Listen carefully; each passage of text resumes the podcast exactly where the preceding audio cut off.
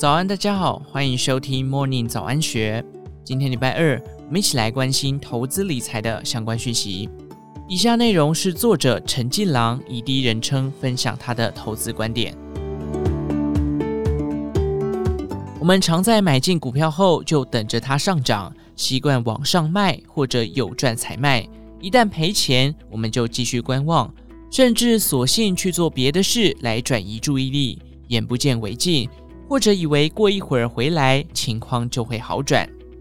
有一位朋友回想起他股票套牢的过程，他说：“一买就赚了一些，等大幅加码后，股价却下跌，有时急跌几元，我很紧张。接下来又反弹一元，我又放心了。突然市场或手上的股票传出大利空，股价应声大跌。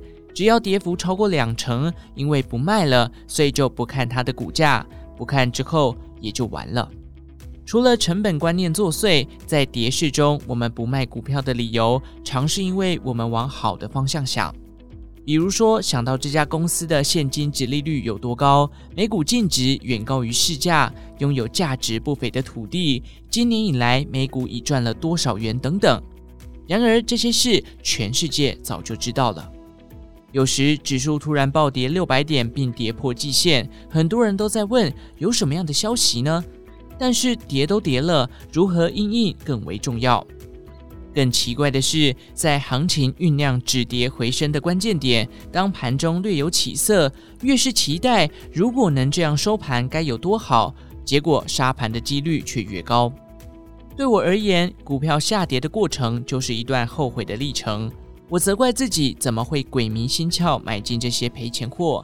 责怪这些公司为什么不护盘，责怪那些还在倒股票的法人太超过，更自责先前为什么一再错过逃命的机会。我并没有解码，以致情况越来越恶化，股票跌越深，我越难抉择，卖也不是，不卖也不是。有一次，我向一位前辈诉苦，他劈头就说：“股票又不是你的情人，干嘛紧抱不放呢？”这番话乍听之下非常刺耳，但却十分受用。的确，虽然我不能改变外在环境，但我可以逃啊！又没人规定一定要做多，我也不必再后悔先前有高价为什么不卖，或甚至还去追高。我慢慢体会到，长线操作者最大的迷思是：买对了何必要卖？但即使是竞争力独步全球的台积电，从天价六百八十八元到跌破四百五十元，只花了五个多月。而短中线操作者的最大迷思是，逢反弹减码，却往往等不到像样的反弹，股价又急跌。空头时，不管是长线或者是短中线的操作者，最大的感叹都是：没想到会跌这么急，这么深。在看出不对劲时，我一改从前再等一下的习性，不再等股价反弹到某个价位再卖，因为即使反弹到那个价位，还会再等更高价，而是强迫自己在看空时，在当时的价位就先卖出一部分。虽然我也会在心目中理想的反弹价位挂出一部分，不过会存有这很可能卖不掉的心理准备，以免一厢情愿。比如说，股价刚跌破重要支撑，如果我在第一时间来不及减码，我不会等股价弹回支撑附近再卖，我会先在目前的价位卖一些，然后在刚跌破支撑的下一档再挂出一些。根据我的观察，股价跌破重要支撑后，由于很多人都准备在股价弹回支撑时卖股票，所以有时眼看股价就快要弹回原来的支撑了，却在这之前的几档就举步维艰。这时，我也会考虑把挂着等的股票改价出脱。我体会到，重要的是我们在比赛时的态度。当行情跌跌不休，如果我们只是坐困愁城，也跌掉了对自己的信心。因此，我训练自己，即使心情很差，也要打起精神，做一些卖出或换股的动作，让自己觉得并非毫无招架之力。但这些交易不是出于一时的冲动。